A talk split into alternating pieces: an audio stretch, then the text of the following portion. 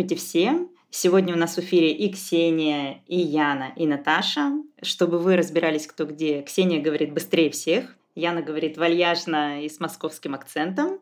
Я говорю с южным известным акцентом. Я Наташа. Это нужно, значит, разбираться во всех этих акцентах для того, чтобы тебя понимать. Это сказала Яна, запомните. Так, приступаем к новости. Сегодня мы обсуждаем миф о красоте глазами Туркменбаши. В Туркменистане после прихода к власти нового президента, я даже не буду его имя произносить, забыть Герострата, запретил этот президент женщинам макияж и нарядные шмотки. Частности, жительницам и даже гостям страны запрещается носить облегающую одежду, наращивать ногти и ресницы, окрашивать волосы, в том числе в домашних условиях, делать татуаж, а косметологам, которые продолжают предоставлять услуги, грозит штраф и арест на срок до 15 суток. Они там не рассказывают, как гостям страны они собираются это проверять? У вас свои ногти или нарощенные? Дома красились или как? Все, сейчас зачитаю. Подожди, уже посадки пошли, а ты спрашиваешь, как они проверять будут. Они найдут, как проверять. Более того, под новый запрет подпадают голубые джинсы и любая плотно облегающая одежда. Из одежды разрешается носить только длинные платья широкого кроя, штаны с вышивкой. При этом правоохранители могут задержать женщин за ношение неправильной одежды. Полиция фотографирует нарушительниц, составляет на них протокол и заставляет заплатить штраф. Под запрет, кроме прочего, попали и белые свадебные платья. Это прям на святое замахнулись. На святое, да. По данным нескольких источников в Ашхабаде, за последние недели по меньшей мере 20 стюардесс были уволены из-за предполагаемого использования ими ботокса и увеличения губ. Предполагаемого. Как утверждают источники, Около 50 сотрудниц национального железнодорожного оператора лишились работы за грудные импланты и увеличение губ. В результате ограничительных мер свою деятельность прекратили десятки салонов красоты по всей стране, получив предупреждение от полиции о запрете предлагать клиенткам неразрешенные процедуры и услуги. Получается, Туркмен Баши запретил своим гражданкам каблуки и макияж. Ну что, вы довольны, деколониалистки и феминистки?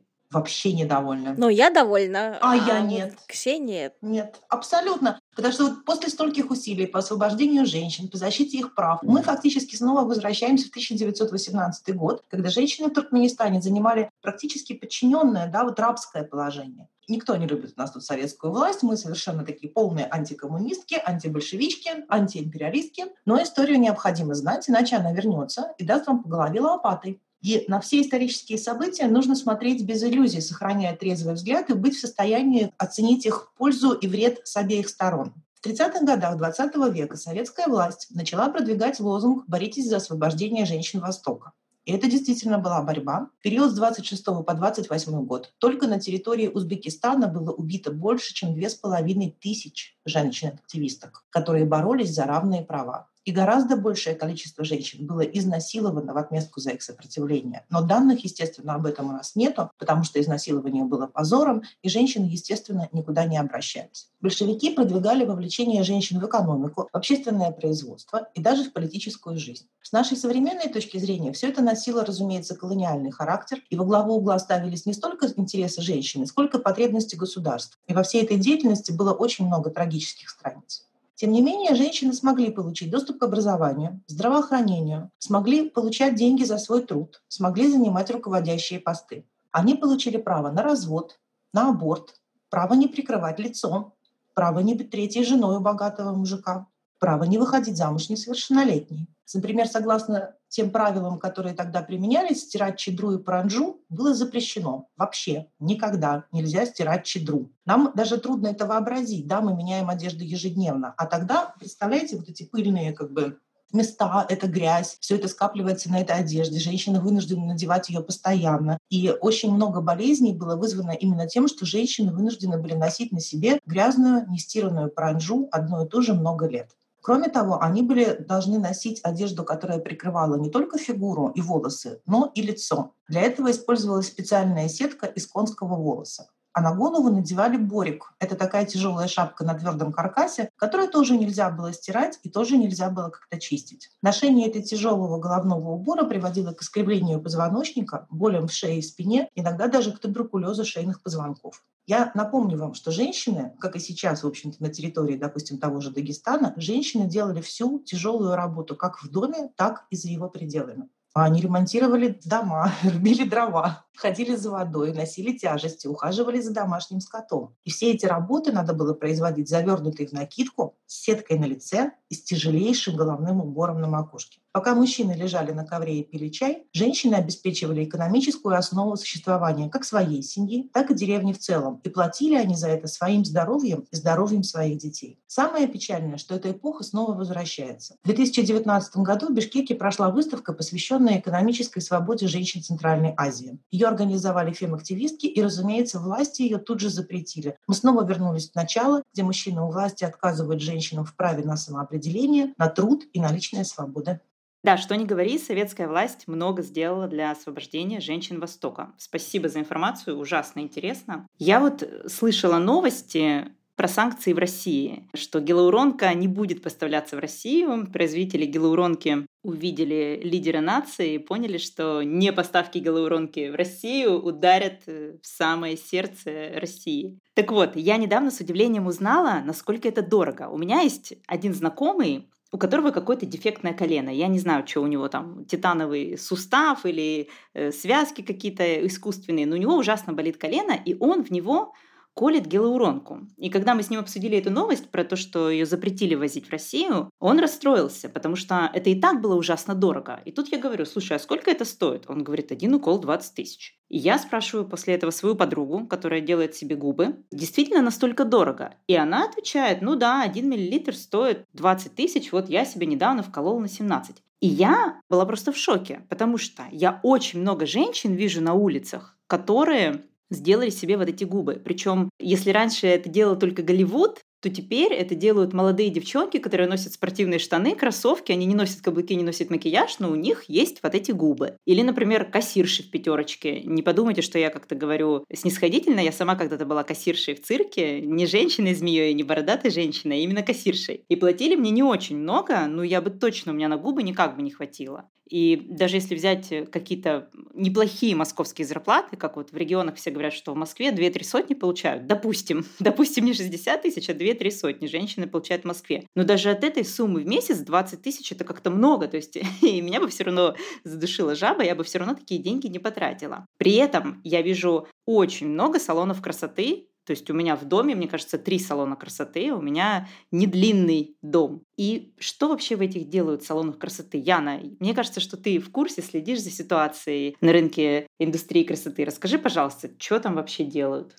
Ну, я тебе расскажу, что всех душит жаба, поэтому за 20 тысяч все эти девчонки ничего не колят. Они колят за 3 тысячи что-то подешевле китайское. Они закупают на... Я не уверена, что на Алиэкспрессе или где-то в других местах. Не углублялась, вот где именно достать. Но покупают самостоятельно и сами себе дома по туториалам из Ютуба делают эти губы. Потому что, разумеется, мама 20 тысяч на губы не даст, даже на выпускной не даст, потому что это крайне недолговечное вообще развлечение. Это полгода, и у тебя этих прекрасных, волнующих, пухлых губ уже нет. Ну, это в хорошем варианте, потому что при плохом варианте там куча побочных эффектов. Этот препарат может э, распределиться неправильно, он может застыть, может уползти за пределы губ. Кстати, э, из-за того, что он у всех уползает за пределы губ, теперь стало модно не просто пухлые губы, а именно вот расползшиеся за пределы, собственно, линии губ за пределы пигментированной части губ расползающиеся. Теперь это называется, кстати, русские губы. Немножко русофобии в нашем чате. И это модно. Собственно, всего этого хватает на полгода, после чего надо опять колоть, иначе будешь опять ходить со своими немодными фу дура плоскими губами. Все эти, кстати, Наташа, кажется, ты говорила, гиалуронку колят в колено или ботокс, потому что вот это немножко разные вещи. В колено, в колено колет то, что колет в губы. Я не знаю, что, но то, что это вот одно вещество в губы и в колено. Хорошо. Ботокс вообще предлагают всем уже с 20 лет, потому что, ну как же так, у тебя же морщины появятся, надо заранее о себе беспокоиться. Что самое смешное, после того, как действие ботокса проходит, все эти ткани, которые держались вот на этом застывшем, замороженном, они начинают ползти вниз. И надо колоть опять. Филлеры, которые тоже, во-первых, колятся в разные места лица, и не только лица, после чего они совершенно точно после окончания действия ползут вниз тоже, поэтому надо обратно все это делать. Во-вторых, они ползут иногда до окончания действия, просто вот захотелось поползать филлеру, это совершенно нормальный рабочий момент. То есть ты просыпаешься с утра, а у тебя вот вместо э, симпатичных таких скул, знаешь, как у Анджелины Джоли, симпатичные пухлые щечки. И зря ты удаляла свои комки Биша. Это такие вот штучки, которые делают щечки пухлыми, а в старости превращают тебя в бабу-ягу. Ну ладно. Все эти радости — это дорого, даже если это делать в каком-нибудь подпольном салоне, который буквально по себестоимости страшными китайскими э, препаратами, это все равно жутко дорого. Особенно полный набор, да, весь ботокс, губы, филлеры и что-нибудь еще подтянуть, сделать не знаю, лисий глазки, вот еще тоже есть такая модная тема, просто даже рассказывать не буду, там трешак полный. Все это нужно возобновлять. Подожди секунду, а есть еще эта процедура, когда э, над губой, как это, булхорн, что-то там, вот вообще в чем смысл? Булхорн это называется. Это для взрослых женщин, не для девочек. Когда ты уже становишься взрослая женщина, и по твоему лицу видно, что ты взрослая женщина, то есть изменяются пропорции лица чуть-чуть с возрастом, тебе подтягивают верхнюю губу чуть-чуть к носу вот хирургическая операция, да, подрезают и подтягивают, потому что по пропорциям лица у детей э, расстояние между носом и верхней губой меньше, чем у взрослых. Дорого, зато один раз. Если ты не расковыряла шрам. Если расковыряла, то потом еще долго будешь трахаться, чтобы сделать это все как было. Соответственно, когда ты уже взрослая тетенька, тебе туда нужно еще золотые нити, чтобы подтянуть это все. Там, где удаляла в юности камки биши, чтобы у тебя не были пухлые щечки, теперь туда надо филлеры, потому что щеки начинают впадать. И ты выглядишь как такая старуха без зубов. И вот я говорю, вся эта радость дорого, плюс надо возобновлять, плюс это, ну, разумеется, это больно. Когда я вижу женщину, которая, значит, я себе на день рождения подарила уколы красоты – для того, чтобы расслабиться, для собственного удовольствия, говорит она. Ну да, конечно, больно. Уже женщины настолько привыкли, что это больно, что другого варианта даже просто не предполагается. Ну да, конечно, больно, а что? Солнце всходит на востоке, заходит на западе. Все женские вот эти ухищрения, все это больно, неприятно, дорого возобновлять. И тебя за это чморят, потому что ты это делаешь, тебя за это чморят, потому что ты это не делаешь. Короче, я, в общем, не люблю, конечно, все эти чедру, тяжелый головной убор и так далее. И голубые джинсы, между прочим, совершенно зря попали под удар. Но если бы кто-нибудь это все запретил на каком-нибудь другом основании, Два года мы же жили в пандемию, где нам запрещали всякое, заставляли делать тесты, заставляли делать прививки. Почему бы не заставить вот так вот всех дружно вот от этой всей фигни отказаться? И я бы только за. Вот я вообще против медицинского насилия, но в данном случае я голосую за. Вообще все это звучит как фильм ужасов и фантастики, но на самом деле это документальный фильм из жизни современных женщин. И кажется пока, что Туркменбаши беспокоится о здоровье и самочувствии женщин. Получается, что хорошо, что он запретил. Получается, он и от вредности для здоровья избавил, и деньги им сэкономил. И, наконец-то, женщины Туркменистана освобождены от той самой третьей смены красоты, быть красивой. И получается, у них будет больше времени но что вообще там в Туркменистане у нас происходит? Что там с экономикой? На что у них высвободилось время? Процветает ли Туркменистан? Чем там занимаются в свободное время женщины? Нет, ты знаешь, вообще, вообще не процветает Туркменистан. Дело в том, что это достаточно закрытая страна, ее многие эксперты сравнивают с Северной Кореей по степени закрытости. Там очень большое ограничение средств массовой информации, огромное ограничение в доступе к интернету. Например, у них запрещены одноклассники, ВКонтакт запрещен, Ютуб запрещен, там много чего запрещено. И у них уже много лет продолжается экономический кризис, связанный с дефицитом, а, в том числе продовольствия. Несмотря на то, что Туркменистан страна очень богатая полезными ископаемыми, у них третий в мире по величине запасы газа, это достаточно много. Мы знаем, что все эти запасы газа и все эти деньги от них, они уходят, как всегда, верхушки, а простые люди перебиваются буквально с хлеба на воду. И судя по сообщениям, которые оттуда все-таки доходят, многие женщины и дети просто-напросто в буквальном смысле этого слова голодают. Кроме того, Туркменистан раньше продавал очень много хлопка. Во всем мире хлопок уже давно добывается машинными методами. Но в Туркменистане нет, они продолжают вот эту отвратительную советскую практику вручного сбора, когда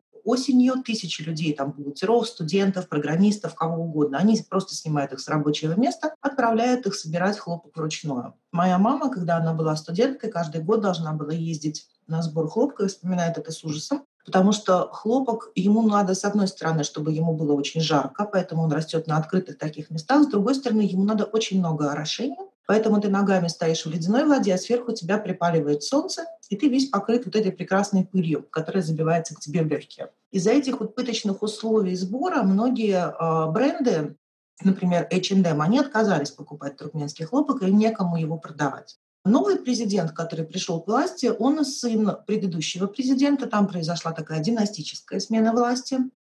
Они все выходцы из одной семьи, которая находится в руководстве страны, начиная с 1985 года. То есть там как бы достаточно такой свой феодальный немножко мир. И все думали, что поскольку этот президент моложе предыдущего и несколько более европеизированный, то он даст какие-то свободы и станет получше жить. Все эти надежды, разумеется, совершенно не оправдались.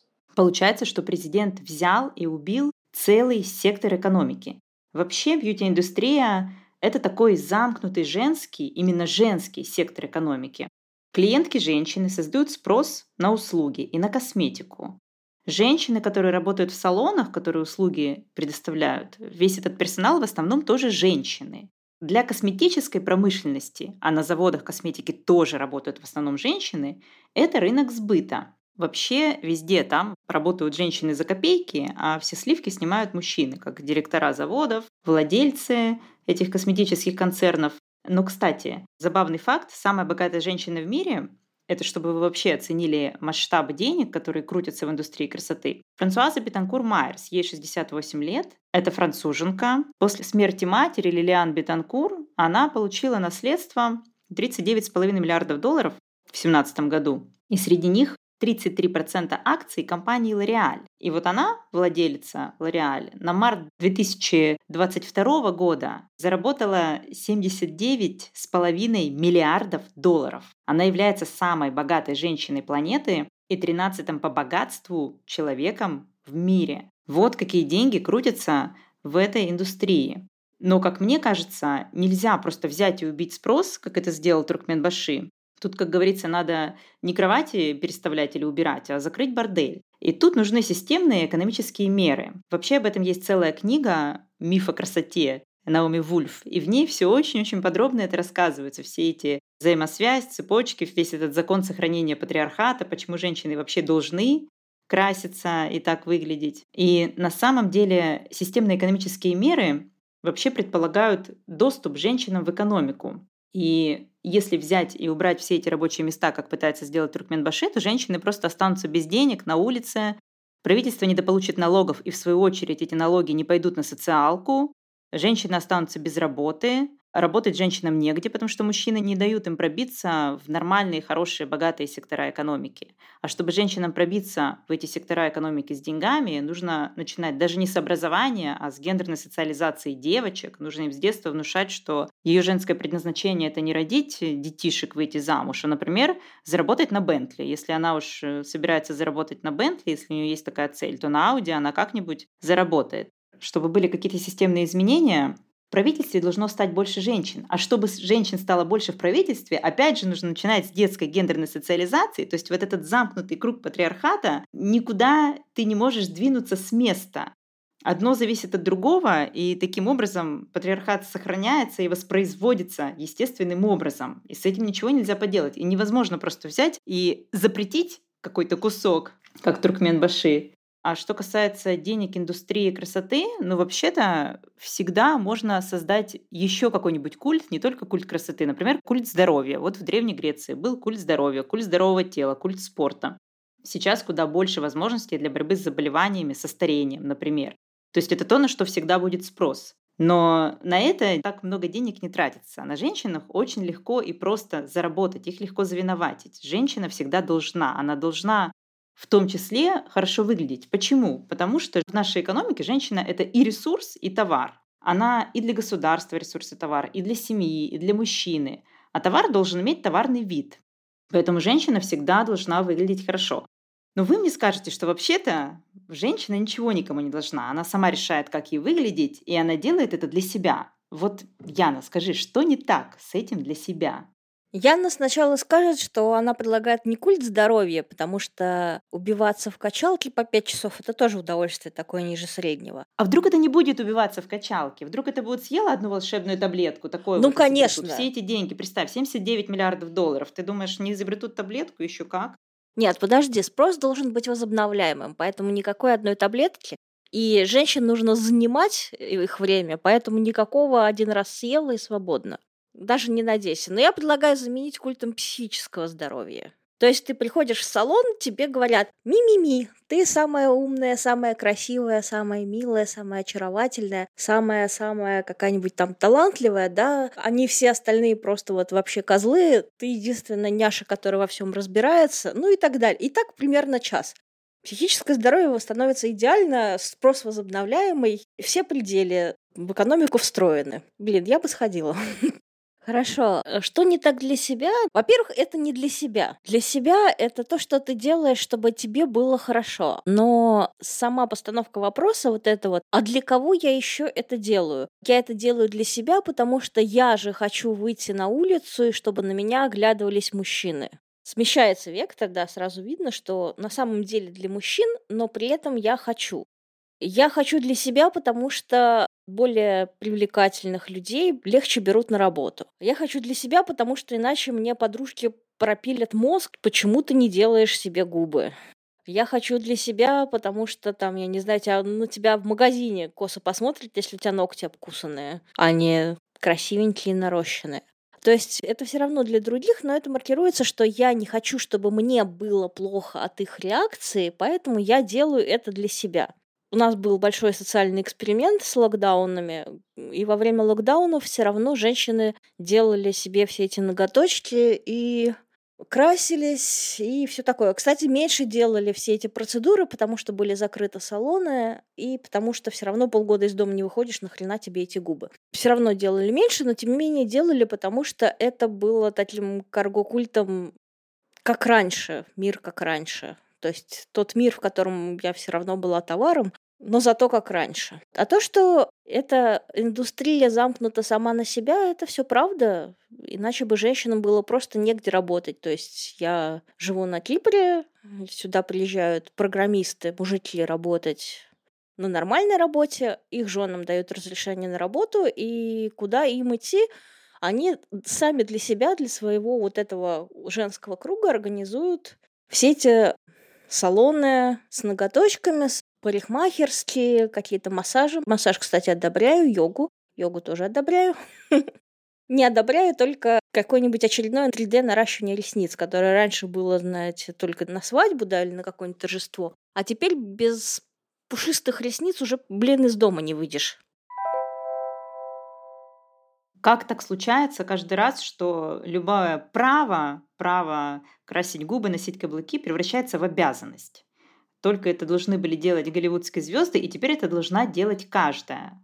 Как же женщину нужно чем-нибудь занять, иначе она начинает думать. Когда женщина начинает думать, начинается катастрофа в мире. А откуда берется понятие красиво? Кто именно решает, что красиво? Почему мы, например, красим ногти и не красим уши в разные цвета? Откуда берутся эти стандарты красоты?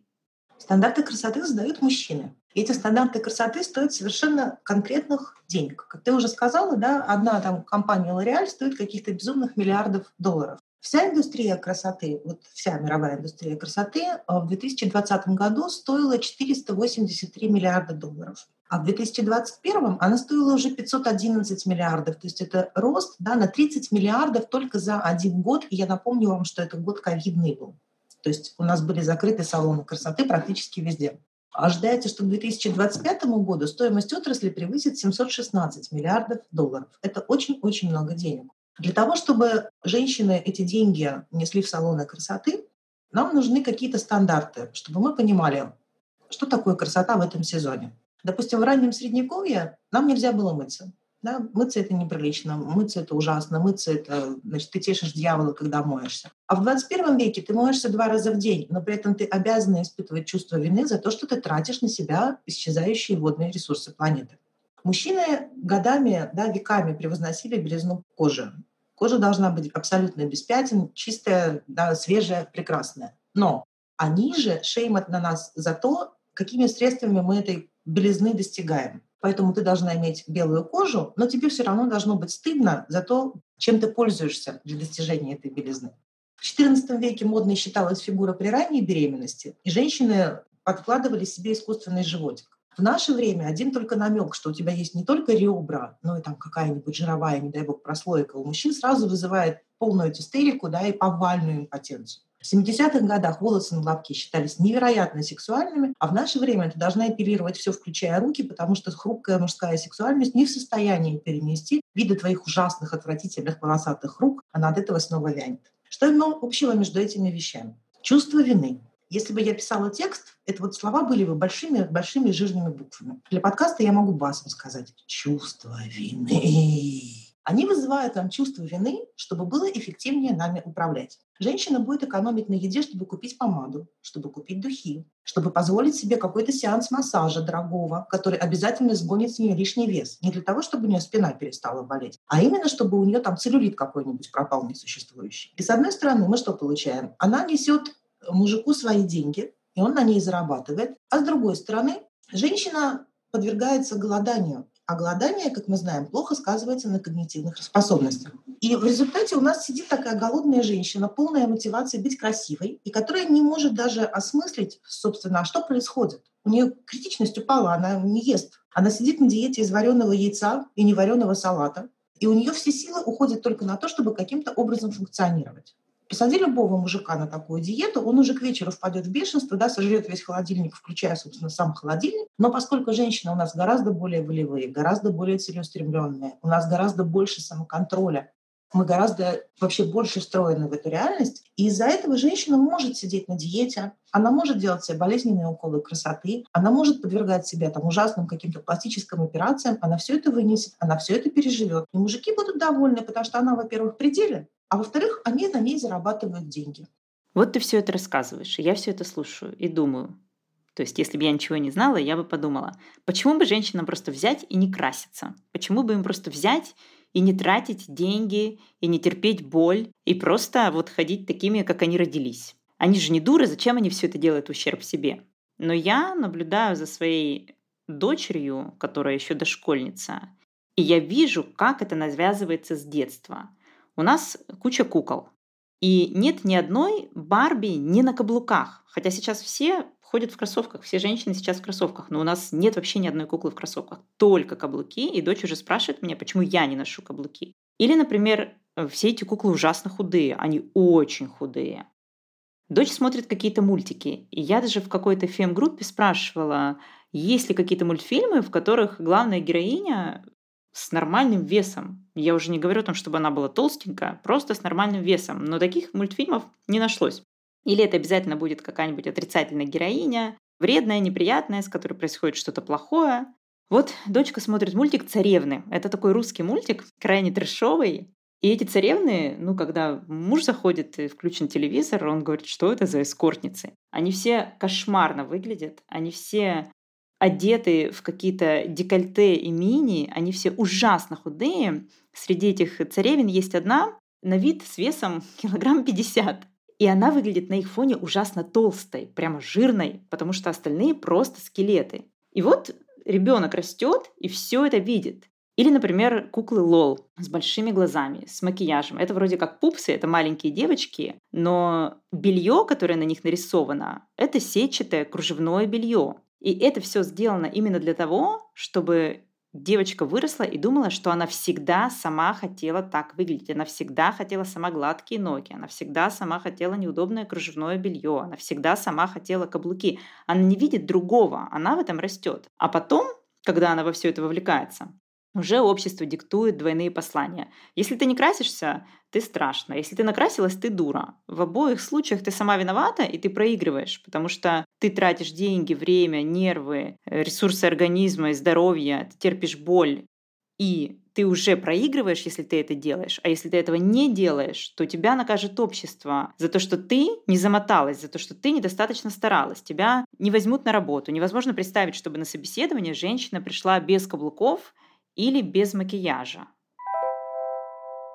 В мире у нас, с одной стороны, есть места, где косметика полностью запрещена, да, как в Туркменистане, о котором мы сегодня говорили. И при этом одновременно есть места, где прийти без косметики на работу — это означает полную свою профнепригодность. А, в одной из своих колонок а, Эмили Хейст Мосс написала, что Хиллари Клинтон, когда она еще была секретарем, в безопасности, она была поймана на камеру в своем натуральном виде, вообще без всякой косметики. И э, это вызвало целую бурю комментариев во всех средствах массовой информации. Все говорили, какая она уставшая, какая она изможденная, она совершенно себя запустила. Когда ее попросили о комментарии, она сказала, я чувствую такое облегчение на той стадии жизни, где я нахожусь сейчас, потому что если я хочу носить очки, я ношу очки. Если я хочу собрать волосы назад, я просто собираю их назад. Потому что в какой-то момент это совершенно перестало меня волновать. У меня есть гораздо больше других поводов для волнения при моей-то работе. Да? Национальная безопасность, дипломатия, мир во всем мире. Если я захочу о чем-то волноваться, мне есть о чем поволноваться. И лучше я свое время потрачу на работу или на отдых, чем на какие-то там ресницы. Но пока у нас существуют вот эти качели, да, что нельзя косметику, нужно косметику, да, у нас нет совершенно золотой середины. И поэтому до этих пор нам всем будет очень трудно отрефлексировать э, бьюти-практики, их значение в нашей жизни, насколько мы сами этого хотим и насколько мы не хотим, что мы теряем и что мы приобретаем. Что с этим делать? Ну, так как нельзя весь этот сектор экономики просто взять и убрать, так как салоны психического здоровья, я думаю, не войдут в моду, к тому же они будут избавлять от чувства вины, а нам нужно как-то наоборот, чтобы людей подсаживать. Давайте лучше подсадим на бьюти-практики мужиков. Потому что женщины, они, ну, как бы вот половой диморфизм, все такое, у женщин более тонкие черты лица, у женщин более мягкая, нежная кожа, то есть они уже по умолчанию вполне себе обработаны, а мужикам бы вообще не помешало бы там и кожа помягче, и черты лица потоньше, и что-нибудь там вот э, скулы, чтобы высокие были, глаза красить. Я люблю мужиков с накрашенными глазами, кстати. Почему никто не красит, я не понимаю. В конце концов, мы любим же, чтобы все было по природе. По природе самец должен привлекать своей красотой самку. Поэтому Подсаживаем мужиков, значит, ботокс, чтобы они не хмурились, филлеры куда нужно, здесь вырезать, здесь это самое, ну, к тому же у них зарплаты выше, занятия дома у них нет, бытом они не занимаются. Э, вместо того, чтобы гонять в танчики, он может посидеть себе в салоне, посмотреть стрим какой-нибудь танчиков, пока ему там ногтики подпиливают. И мужик пределе. Бразильскую апелляцию. Что ногтики? Да, да, бразильскую эпиляцию. Кстати, вот тут недавно э, в одном женском чатике приносили красивого мужика. Пока его приносили по пояс, всем очень нравился. А потом он показал свои пушистые ноги, и у половины женщин все упало. Так что вот давайте мужиков тоже эпилировать, потому что это же невозможно на это смотреть просто. Ну, боже мой, это же хоббит. Зарплата у них выше, понимаешь, у них еще и выше зарплаты, поэтому денег в эту индустрию будет идти еще больше. По-моему, это просто выгодно. Да, по-моему, мы убиваем совершенно, смотрите, мы закрываем все проблемы, да, с одной стороны у нас остается целый сектор экономики, женщины зарабатывают деньги, с другой стороны мы получаем красивых мужчин, ну, красивых, условно пусть будут красивые, а с-третьих, женщины перестают тратить свое ценное время и деньги на бьюти-практики. Идеальное решение, Яна, идеальное. Я предлагаю сделать пилотный проект над славянскими мужчинами, потому что они провоцируют индустрию красоты и славянских мужчин нужно приукрасить в первую очередь. Они любят говорить, что женщины должны по природе рожать, что-то там еще делать. Так вот, я считаю, что по природе мужчины должны стараться как райские птицы. Они должны наряжаться, разукрашиваться и танцевать. Слушай, славянским мужчинам сначала было бы неплохо объяснить, что по природе надо мыться иногда, а то они живут как в XIV веке. Тут нужна пропаганда. Помнишь, как я говорила, что лидер нации должен сказать, что я разделяю быт? Вот, видимо, ему нужно сказать сначала, вы знаете, я моюсь, дорогие мужчины, я моюсь, и вам тоже нужно мыться. С вами были Ксения, Яна и Наташа в подкасте «Своя комната». Слушайте нас через неделю.